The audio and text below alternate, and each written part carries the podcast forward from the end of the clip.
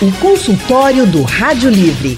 Faça a sua consulta pelo telefone 3421 3148. Na internet www.radiojornal.com.br. Cuidar do corpo é muito importante para ter saúde, né, gente? Isso passa por uma boa alimentação e também exercício físico. Mas esse é um assunto que sempre gera muitas dúvidas e receitas milagrosas também, né? Quem nunca ouviu falar de uma receitinha milagrosa de manhã cedo para tomar algo bem legal, para ter saúde e não ficar doente? Muita gente, não só essa receita, mas muitas receitas. Por isso, nós continuamos com a série de consultórios sobre mitos e verdades da vida saudável. Hoje nós estamos recebendo o nutricionista Bruno Macedo. Bruno é mestre em nutrição e dietética, especialista em nutrição esportiva e nutrição funcional. É nutricionista do programa Sob Medida. Ele também é profissional de educação física e especialista em exercício para grupos especiais. Bruno Macedo, muito boa tarde. Seja bem-vindo ao nosso consultório. Boa tarde. Mais uma vez é um prazer. Tava até com saudade de vir para cá com meu amigo e mestre aqui, Claudinho, com você. Tava com muita saudade. A gente também, obrigada, viu, por ter um tempinho aí de ficar aqui também no consultório para tirar as dúvidas dos nossos ouvintes. E nosso outro convidado é o fisiologista clínico Cláudio Barnabé. Ele é professor da Universidade de Pernambuco, chefe do Departamento de Saúde e Qualidade de Vida da Fundação CAIS, da Polícia Militar de Pernambuco. E professor Cláudio também é profissional de educação física. Então, Boa tarde, professor Cláudio Barnabé. Seja bem-vindo ao nosso consultório. Muitíssimo obrigado, Ana Barreto. Boa tarde a toda a nossa audiência. É um prazer estar aqui com o doutor Bruno, Bruno Macedo, que é meu parceiro, colega de trabalho. Muito obrigado mais uma vez. Obrigada a vocês pela disponibilidade em estarem aqui no consultório do Rádio Livre. E você que está nos ouvindo agora, tem alguma receita assim que você conhece, que é para ter saúde, tem alguma dúvida sobre rotina saudável, algo que você está fazendo e não sabe se está fazendo certo, se está fazendo errado, se tem efeito, se não tem. Se você está fazendo algo que não tem efeito imediato e você quer saber se vai ter efeito a longo prazo, enfim, qualquer dúvida, qualquer pergunta, compartilha com a gente, manda aí pelo nosso WhatsApp 99147 8520. Então, agora Vamos começar o nosso consultório de hoje sobre mitos e verdades da vida saudável. E eu vou começar aqui já com Bruno Macedo, nutricionista. Eu queria começar falando sobre imunidade. Maravilha. Bruno, todo mundo quer melhorar a imunidade. Aqueles multivitamínicos aumentam mesmo a imunidade das pessoas? Bom, a imunidade ela passa por uma série de questões, né? Não é só é, um suplemento de forma exógena, ou seja, água que não está produzindo né, o nosso próprio corpo, que vai aumentar a nossa imunidade. Então, a nossa imunidade ela começa a ser construída desde o parto. Até se o parto foi cesáreo, o parto normal, tem uma diferença na imunidade. Isso vai ser construindo ao longo da vida e está muito ligada, além de toda a sua história, aos hábitos. Né? Quais são os seus hábitos diários, aquilo que você faz diariamente. Os polivitamínicos, eles têm baixa evidência de que funcionam bem para a imunidade. Principalmente porque cada vitamina e mineral tem uma forma de administração. Então, por exemplo, algumas vitaminas precisam estar em cápsulas gastroresistentes, ou seja, resistentes ao ácido do estômago para poder ter uma absorção no intestino. E muitas vezes essas, a maioria das cápsulas dos polivitamínicos não são tão resistentes assim e se deterioram com o tempo. Além disso, você misturar várias vitaminas, vários minerais, você está colocando num produto é, substâncias que concorrem uma com a outra.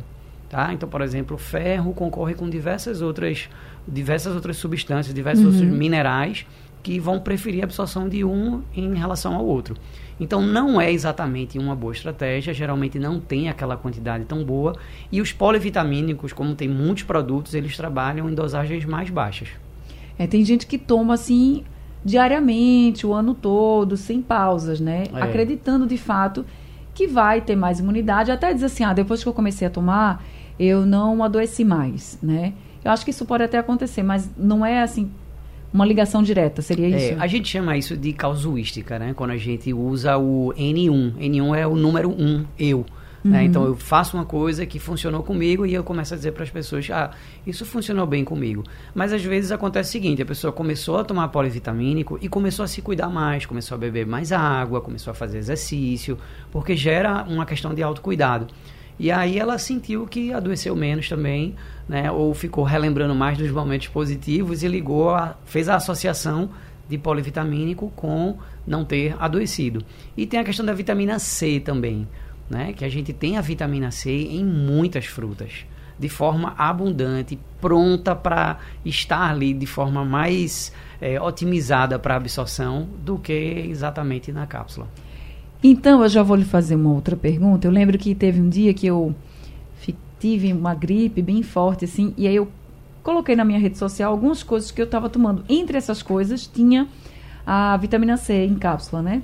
E um amigo meu pegou e mandou uma mensagem assim: Oxi, menina, para com isso, vai tomar um suco de acerola, vai tomar um, suco de laranja. Aí começou a falar um monte de coisa. Eu tô tomando também, menino, oxi, pare. Mas ele começou a falar que não tinha nenhum efeito. Eu disse, ah, não sei se tem ou se não tem. Eu sei que eu estou tomando. Tem efeito, não tem? A gente tem atenuação de infecções do trato respiratório, tá? Então a gente atenua, a gente faz com que não piore, principalmente com maiores cargas de zinco. E a Sim. vitamina C também mostra alguma evidência mais ligadas a atletas do que a nós, seres humanos comuns. Então seria melhor ir para a fruta mesmo? seria um, uma ótima opção para fruta. E se tivesse que suplementar, eu apostaria mais no zinco ou na combinação vitamina C e zinco. Porque tem uns que tem, tem zinco, que né? Já tem essa combinação. Esse eu não lembro se tinha, não, mas, enfim.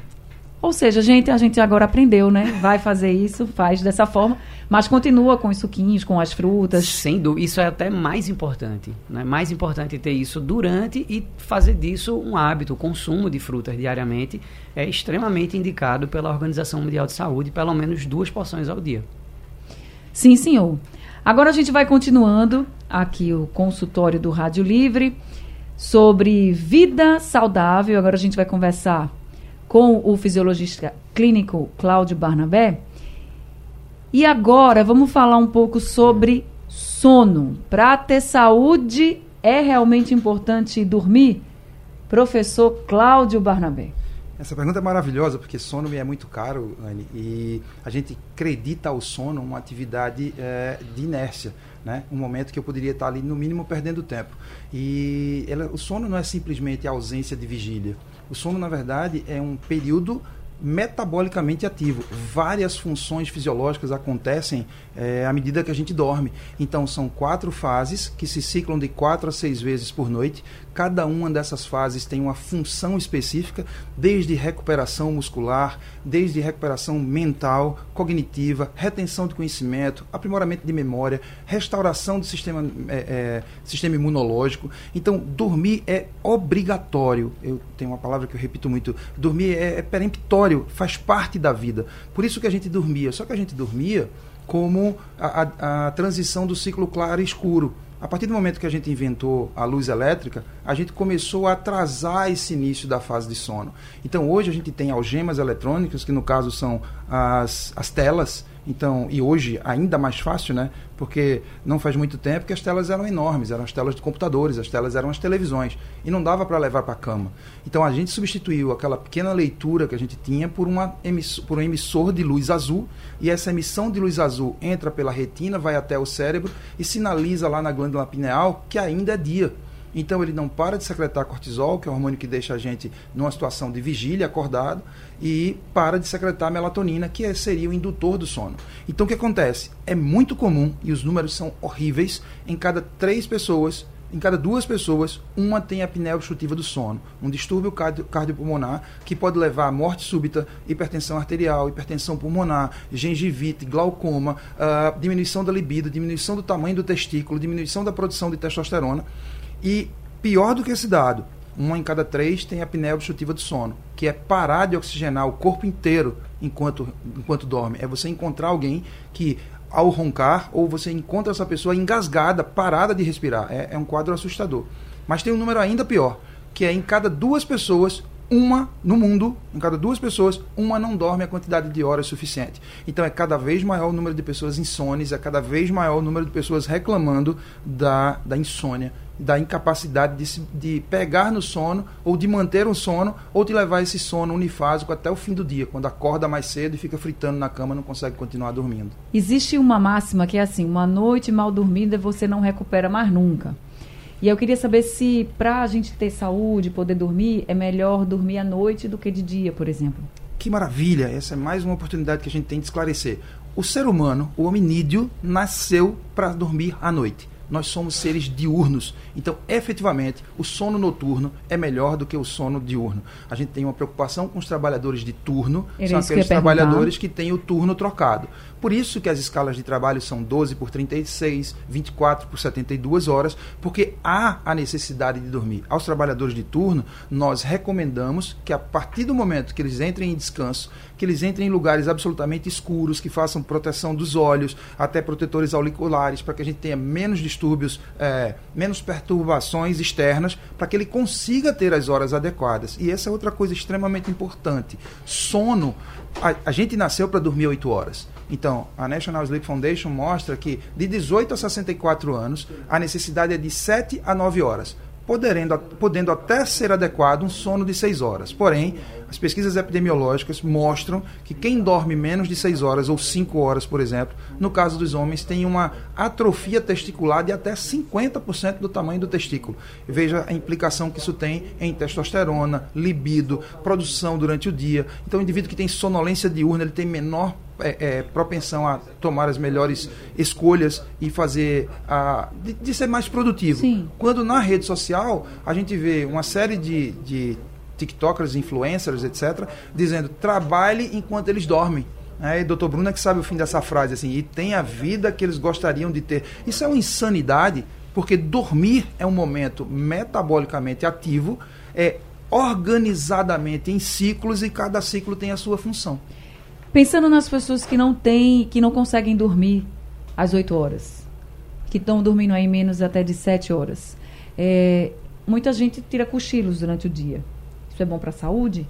Ou não, não tem efeito? Perfeito. É, a ciência mostra que pequenos cochilos de 20 a no máximo 30 minutos podem até aumentar a produtividade e causar um certo descanso, uma diminuição na curva S, nós chamamos de curva homeostática, que é a pressão de sono, mas não mais do que isso. Então, pessoas que têm, é, inclusive, o tratamento de primeira escolha, tratamento de primeira linha para pacientes insones, nem é o medicamentoso, é a TCCI, a terapia cognitivo comportamental para insônia. E uma das técnicas é a restrição de sono, é fazer com que esse, esse paciente que é insone durante a noite e tire os pequenos cochilos ao longo do dia, a gente restringe totalmente esses cochilos para aumentar a pressão de sono para que ele consiga tirar uma noite de sono é, como um todo. É, um, é uma técnica ligeiramente complexa, mas muito bem organizada, de higiene de sono, controle de estímulos, mudança de, de capacidade cognitiva e depois a restrição de sono. Só para responder claramente a sua pergunta, a cochilos pequenos de 20 a 30 minutos em um único cochilo pode melhorar a capacidade produtiva e, e o descanso e ela é bem regenerativa. Mais do que isso, a ciência tem mostrado que causa efeitos deletérios e diminui a pressão de sono noturno. Consultório do Rádio Livre hoje é da nossa série de consultórios sobre mitos e verdades da vida saudável. A gente está conversando aqui com o nutricionista Bruno Macedo, com o fisiologista clínico Cláudio Barnabé. Já estão chegando algumas perguntas aqui. Tem a pergunta da Celi, Bruno, para você. Ela está falando aqui, ó, que toma todos os dias vitamina de A a Z e ômega 3. Pergunta se ajuda na imunidade e também ela quer que você fale sobre o chá da casca da banana. Ela diz que na internet está mostrando aí que esse chá emagrece 4 quilos por semana. E pergunta se é mito ou verdade. Maravilha. Bom, na verdade, hoje a gente tem, Anny, uma super exposição a informações. Né? Hoje é o, o, a internet, as redes sociais estão aí cheios de informação de blogueiros, de influências e inclusive de profissionais de saúde com fontes científicas, digamos, duvidosas. E muitas experiências, como a gente estava falando antes, do eu funcionou comigo sem isolar de fato o que fez funcionar. Né? Que é assim que a ciência trabalha, isolando é, determinados ativos ou, enfim, estratégias para que prove que aquilo funciona. Então a gente tem muita exposição à informação e pouca confiança na fonte. Então a gente vê todo tipo de informação. Né? Então, por exemplo, Tomar vitamina de A a Z só é indicado você tomar o que você está em déficit. Porque o nosso corpo é um organismo muito perfeito. Você não pode ter nem muito nem pouco. Então, se você estiver colocando, digamos, suplementando uma vitamina, um mineral que você tem numa taxa normal, você vai estar tá diminuindo a absorção de outros e vai estar tá fazendo algum funcionamento equivocado. Tá? Já o ômega 3 é uma substância antioxidante, tem vários benefícios aí da, do ômega 3 ligado à saúde mental, por exemplo, né? à saúde intestinal também e um pouco da imunidade. Mas eu sempre digo que isso é a pontinha da pirâmide, a base são hábitos diários, ou o que você faz ali no dia a dia, como exercício, como sono, como alimento, como seu padrão alimentar de uma forma geral. Falando em exercício e sono, o professor Cláudio Barnabé falou aqui muito que a gente precisa dormir, precisa dormir, precisa dormir. Exercício ajuda a dormir melhor? Ajuda muito a dormir melhor. Me deixa só fazer uma, uma adendo na fala do Bruno, sem falar, Bruno, que quando você falou nessas vitaminas de A a Z, o estudo epidemiológico agora gigante, de mais de duas décadas, mostra que quem fez durante duas décadas é, o uso dessas substâncias de polivitamínicos, poliminerais, etc., no final não teve acréscimo de absolutamente nada, nem na saúde, nem na longevidade. Então, só corroborando com tudo que o doutor Bruno já falou até aqui. Então, não há necessidade de fazer um polivitamínico por todas as razões que ele já falou, para deixar isso bem corroborado.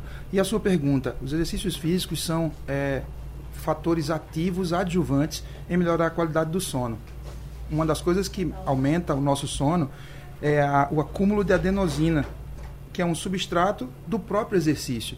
Então, quando eu vou acumulando essa adenosina, eu vou aumentando a pressão do sono e facilitando o hábito de dormir à noite. E mais uma vez, com o advento da energia elétrica, com o advento de lâmpadas imitando a luz solar e com as facilidades que a eletricidade nos trouxe, o homem está ficando, o hominídeo está ficando cada vez mais hipocinético, cada vez menos se movimentando. Então isso começou com vidros elétricos nos automóveis, daqui a pouco a cafeteira é elétrica, daqui a pouco tudo é elétrico, então bate palma, acende luz, bate palma, apaga luz, ninguém se levanta para trocar o, o canal que quer assistir. Então cada vez mais menos movimentos, cada vez mais hipocinético. Então eu me mexo menos, eu tenho menos captação de glicose, eu tenho maior propensão a diabetes, consequência disso, maior propensão a obesidade, distúrbios cardiovasculares, disfunções articulares e menor indução do sono. Então, fazer exercício é função protagonista de melhorar a qualidade do sono. Falando em exercício, eu sei que tem muita gente que deve estar pensando assim: ah, mas eu não, não tenho como ir para academia, é, eu moro longe, é difícil para mim, eu já faço muita coisa. Então, vamos pensar aqui nas pessoas que moram nas comunidades. Quem mora em comunidade, principalmente nos morros, pessoal do Ibura, minha terra, dos altos da vida todos, né? Alto Zé do Pinho, Alto da Conquista, enfim, quem mora em morro sabe que tem escadaria para todo lado. Então, subir e descer escada é uma rotina para as pessoas que moram nos morros. Mas subir e descer escadas pode ser considerado um exercício também bom para a saúde, professor Cláudio? Maravilhosa essa pergunta, Anne, porque a gente precisa separar duas coisas. A gente tem que entender o que é exercício físico e o que é atividade física. São coisas separadas. A atividade física é qualquer atividade muscular que demande gasto energético capinar, jardinar, pentear o cabelo, trocar de roupa. Isso é uma atividade física. O exercício físico é uma atividade programada visando melhora de uma aptidão. Então, o subir escadas de quem mora num morro pode ser uma atividade muito corriqueira que tira esta pessoa do comportamento sedentário. Ela não passa seis a oito horas sentada ante um computador, escrevendo, fazendo atividade relativamente hipocinética ou de pouco movimento mas não melhora as aptidões físicas que precisam ser melhoradas, como captação de oxigênio, a gente chama de resistência aeróbica, não melhora a força. E hoje a ciência é pródiga em mostrar nada na ciência da saúde e na longevidade, eu gostaria até de voltar a esse tema daqui a pouco, nada fala diferente de aumentar a muscularidade, aumentar a massa muscular. Então, há maior, maior procura dos exercícios principalmente por mulheres, os exercícios de força. Só existe saúde na longevidade através do aumento de força. Diminuir a força, ou perder força ao longo do tempo, é um processo chamado sarcopenia. A gente começa perdendo o volume e as fibras musculares, associada a uma dinapenia, que é a diminuição da força. Aumenta as, as doenças demenciais, como Parkinson e Alzheimer. Diminui a captação de glicose, aumentando a probabilidade de diabetes. Então, disfunção endotelial, riscos cardiovasculares. Então, voltando à sua pergunta, as pessoas que moram em morros, e sobem e descem essas escadas o tempo inteiro, elas escapam do comportamento sedentário, mas não necessariamente estão fazendo exercícios de força que vão melhorar essa longevidade, que vai lhes garantir é, saúde na longevidade. O contrário também é verdadeiro. Pessoas que saem e fazem uma hora de academia, como é prescrito até pela Organização Mundial de Saúde ou pelo Guia Brasileiro de Exercícios Físicos, que eu tenho que fazer de meia hora a uma hora de exercícios diários, sejam eles leves, moderados ou intensos, 75 minutos, o que seria 30 minutos por dia ou, ou 15 minutos por dia de exercícios intensos, mas esses não escapam do comportamento sedentário. E eu já tive a oportunidade de dizer isso aqui no estúdio, quando muitos de nós aqui faz uma hora de academia está lá envolvido num programa de uma hora, seja o exercício que for, ginástica coletiva, musculação, funcional, pilates, mas passa seis horas a oito horas sentado. Isso aumenta colesterol, triglicerídeos, glicose, e isso já é ponto pacificado na ciência. Então, na verdade, a gente precisa associar as duas coisas. Eu preciso fazer uma hora de atividade física por dia, de 30 minutos a uma hora, de exercício físico, melhor dizendo, corrigindo minha fala, e preciso sair do comportamento sedentário. E aquilo que eu repito, a cada intervalo de 30 minutos eu devo fazer dois minutos de caminhada, mesmo que, mesmo que estacionária, ou fazer de 10 a 15 agachamentos na cadeira onde estou, ou simplesmente andar até o banheiro e voltar a cada intervalo de, de ou simplesmente ficar em pé a cada intervalo de meia hora, cinco minutos em pé, ou a cada intervalo de uma hora, dez minutos em pé. E a gente pode fazer isso para atender um telefone, para conversar com outra pessoa. Se estiver numa sala como essa, cheia de gente trabalhando, eu posso passar cinco minutos em pé e ainda desenvolvendo meu trabalho, e isso eu corro de todos esses riscos que acontecem à medida que a idade vai passando. Só existe saúde na longevidade, porque longevidade a gente já ganhou, ninguém morre mais antes de 100 anos, depois a gente volta a falar sobre isso. E a gente já ganhou. A questão agora é viver ou durar depois de 66 anos. Bruno Macedo, nutricionista, comer verduras cruas é mais saudável do que comer aqueles legumes cozidos? Não, não tem, não, não existe essa diferença. Tá? O, que, o que existe é a redução de nutrientes. Né? A gente tem nutrientes ali importantes na, nas legumes, nas verduras. E quando a gente vai expondo a vários processos, a gente vai diminuindo a disponibilidade desses nutrientes. Então, se você faz, por exemplo, vai, vai colocar na água né? Depois vai colocar na panela para dourar, para fazer uhum. um tempero. Então, cada processo desse que você vai fazendo vai diminuindo a quantidade de vitaminas e minerais que estão ali que já são mais sensíveis. Aquela verdura, aquele legume, ele já sofreu ali com o transporte, né, já foi armazenado. Cada processozinho desse vai diminuindo a disponibilidade desses nutrientes. Se né? a pessoa cozinhar no vapor, por exemplo? No vapor é bem melhor do que na água. A diminuição de nutrientes é bem menor. Então, realmente é, é melhor né, para a saúde de uma forma geral. Mas se a pessoa fizer assim, eu faço assim. Vamos, vamos para minha dúvida, né? vamos. Eu tenho uma Se também. eu cozinhar na água e depois eu pegar aquela água que cozinhou o legume e usar para cozinhar o arroz, por exemplo. Estou perdendo nutrientes, assim, ou estou botando para lá e para cá? A água não é suficiente para que tenha nutrientes ali. O nutriente vai estar tá na verdura, vai estar tá em você consumir o vegetal. Não, eu certo? sei, mas por exemplo, cozinhei na água o legume. Certo. Aí perdeu um pouquinho de nutrientes, né? Porque já cozinhou aquele processo. Mas Isso. o nutriente deve ter ficado na água, ou não ficou? Não ficou na então, água. Então me medi esse tempo todinho. Todo esse tempo você está Poxa, devia rapaz. ter perguntado ao seu nutricionista, né? que é ele. Eu também tenho uma dúvida com relação a essa questão da cocção. Bruno, como é que fica essa questão da cocção no air fryer? Ela falou na água. É, tem mito, tem temperatura? Como é que fica a cocção não, fora a air fryer, ela, ela mostra que perde água. Né? Então, por exemplo, raízes, quando você vai fazer né, você tem que ter um cuidado com o volume. Então, por exemplo, se você coloca 100 gramas de uma batata doce uh, ah, para fazer na água, ela vai terminar, os 100 gramas vai terminar com 105, 107. Uhum. Se você coloca na fry, esses 100 gramas viram 65, 70 gramas. Mas não há uma diminuição de nutrientes ali. Nem relação de, forma... de glicação, acrilamida, nada? Não, por raízes não. Por raízes okay. nem por carnes. Maravilha. Certo? Depois de saber agora que eu tava aí com um super mito na vida.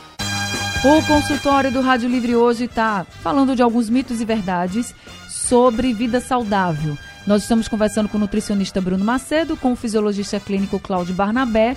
Temos alguns ouvintes participando conosco já aqui, mas antes de colocar os áudios dos ouvintes, deixa eu perguntar aqui para Bruno. Bruno, seguinte: fritura com azeite não faz mal à saúde? Não faz mal à saúde. Tá? A gente tem esse mito, né, do azeite, de que o azeite vira óleo. Né? Na verdade, o azeite é um tipo de óleo, né? é, entre os óleos é o mais saudável que existe.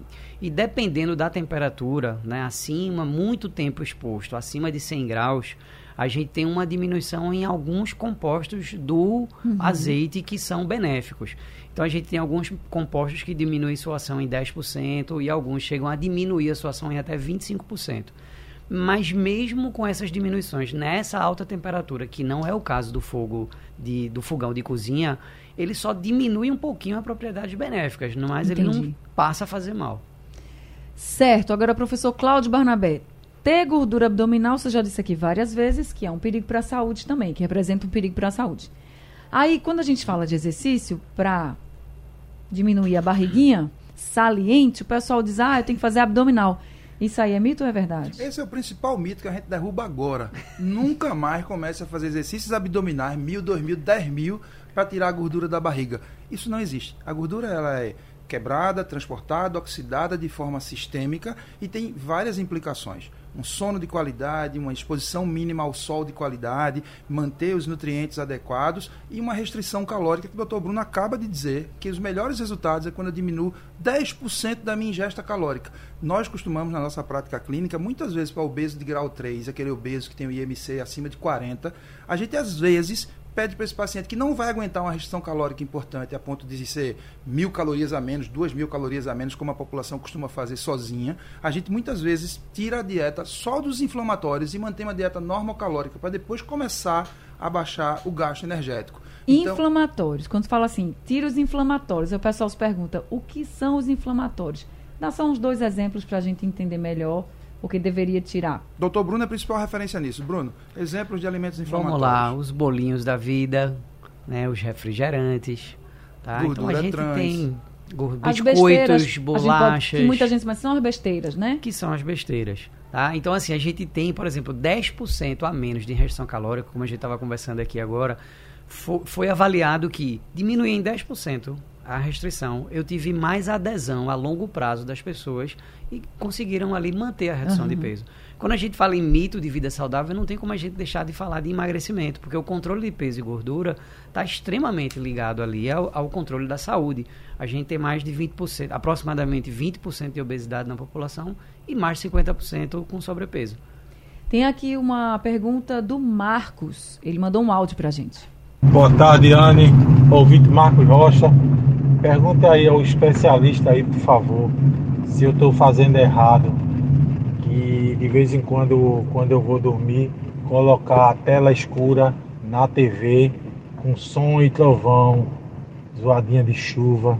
É bem agradável. Coloco um volume tipo natural. É muito bom. O psicológico trabalha, a mente fica com a imaginação que realmente estivesse chovendo trovejando, é uma sensação gostosa, boa. Me diga aí se eu estou fazendo certo, se não estou. Isso não é toda vez não, de vez em quando, mas é muito bom. Sabia que isso é indicado? O que ele faz é o que se chama de ruído branco. Existem vários exemplos no YouTube, por exemplo, você coloca ruído branco e aí fica aquele som constante numa frequência baixa e isso induz ao sono. Isso inclusive é indicado e ele deixa a televisão toda preta. Eu não gosto porque mesmo com a televisão de tela preta, fica um LED lá aceso. E às vezes a gente tem quarto, tem paciente que reclama muito, no quarto dele tem um receptor de internet, um videogame, um, um, um CD player, a luz do ar-condicionado, e fica um bocado de LED e o quarto fica claro. claro. Então o que acontece? Esse ruído branco tem indicação para muitos pacientes, isso induz induz. Para mim não induziria, às vezes me incomoda um pouco, porque eu fico prestando atenção no barulho, mas é indicado. Isso, principalmente como Se ele faz disse. bem para ele, eventualmente. Caso, né? E como ele disse, eventualmente. O que eu faria? Eu colocaria no YouTube né, os mesmos exemplos que tem na TV de ruído branco, de, a, emborca a tela emborca a tela do celular, celular né? e ele não não veria os LEDs. Mas uhum. por outro lado, não é, não é indicado ter o celular no quarto para dormir, porque às vezes muita gente acorda e assim, deixa eu só dar uma olhadinha. Aí aquela olhadinha, além é. de receber iluminação azul, ainda tem o que você vai ver. O que é pior do que antes a gente tinha um livro, o que é indicado para o sono é que as pessoas não fiquem fritando na cama. Se passar de 15 a 30 minutos sem pegar no sono, levanta da cama, vai a uma luz muito clara, desculpa, uma luz muito amarelada, uma luz de, de, de, baixo Kelvin, amarelada, e começa a ler uma coisa. E essa coisa que você vai ler, via de regra, no papel, e uma coisa que você já conhece o desfecho, que não seja tão excitante. Por exemplo, se eu lesse um romance, me daria sono. Mas eu já vi um especialista em sono dizendo que ele é especialista em romance. Quando ele lê um romance, ele quer ver até o final e terminar. E aí, então tem isso é Por muito falar individual. nisso, um beijo pra minha mãe, né, que mandou uma mensagem pra mim às três horas da madrugada, dizendo que estava assistindo a minha live com o Claudinho sobre sono. Sobre sono. Só não estava dormindo nas Só três não horas. tava né? dormindo. Meme pronto. dela? Eunice. Dona Eunice, um beijo pra senhora, viu? Beijo, mas durma, pelo amor de Deus. E ainda elogiou a live sobre o sono às 3 horas da manhã. Muito boa a live. E a live dizia o quê? Durma. Não fique até de madrugada acordada. Mas é isso. Pra gente estar finalizando aqui, e Bruno, chegou essa pergunta de creatina. Se fala muito sobre Uba. déficit cala- calórico na internet, se fala Sim. muito também sobre creatina. Ah. Aí a pergunta é: creatina é realmente um bom suplemento? Dá pra todo mundo tomar? Pra gente finalizar aqui. Maravilha. A creatina e a cafeína são as duas substâncias mais estudadas no mundo e conectadas aí a diversos, eh, diversos séries de benefícios. Né? A cafeína está muito ligada à questão do músculo, à saúde do músculo, à saúde cerebral, à saúde óssea, principalmente para mulheres ali pós-menopausa. Ela é bem indicada, mas nada no mundo é indicado para todo mundo. Todo mundo precisa fazer uma avaliação individual, mas hoje é um, é, digamos assim, entre as substâncias estudadas é a que é mais é, indicada para o maior número de pessoas, tá? Para crianças, para mulheres, para homens, para idosos principalmente. Mas tem que ter a indicação pessoal, né? Com Exatamente. benefícios, inclusive na capacidade cognitiva. Co- Creatina realmente é muito estudado. Gente, a gente está finalizando aqui o consultório. Eu sei que ficaram algumas perguntas, sempre ficam perguntas nesse consultório de mitos e verdades da vida saudável. Eu não sei se eu faço um outro, a parte 4, ou se eu faço um só sobre mitos e verdades do emagrecimento. Vocês podiam mandar mensagens para a gente bom. dizendo o que, é que vocês querem que a gente fale aqui. Mas, é, doutor Bruno, muito obrigada por esse consultório, viu? Por tantas orientações e quebrar aqui alguns mitos, dizer o que, que é verdade de fato, o que é que funciona. Muito obrigada. Maravilha. Estamos à disposição. Hoje meu trabalho tá virou assim uma coisa de falar sobre mitos, né? virou uma função do nutricionista falar desses mitos. Espero estar mais aqui. Quem quiser lhe encontrar, como é que faz? Bruno Macedo, Nutri Personal, lá no Instagram. Tá certo. No meu Instagram também publiquei um vídeo com ele e marquei Bruno para quem quiser ir lá, Anne Barreto Oficial. Professor Cláudio Barnabé, muito obrigada também. Mais um consultório aqui com a gente. E quem quiser lhe encontrar, como é que faz? Cláudio Barnabé, fisiologista no Instagram. E é um prazer estar aqui, fazer parte desse casting, dividir a bancada com você e com o Dr. Bruno Macedo. Isso só engrandece. Muito obrigado. Obrigada também, também. Marquei lá, doutor Cláudio Barnabé, para vocês seguirem e aí já terem outras informações também. Gente, consultório do Rádio Livre chegando ao fim. O Rádio Livre de hoje também. A produção foi de Gabriela Bento, trabalhos técnicos de Big Alves. Desculpa. De José Roberto Camutanga, o moço de Camutanga. Big tá de folga hoje, sabe? Aí Camutanga que tá com a gente e também de Sandro Garrido, que tá aqui com a gente hoje trabalhando no Rádio Livre. No apoio, Valmelo, a coordenação de jornalismo é de Vitor Tavares, a direção é de Mônica Carvalho. Sugestão ou comentário sobre o programa que você acaba de ouvir, envie para o nosso WhatsApp 99147 8520.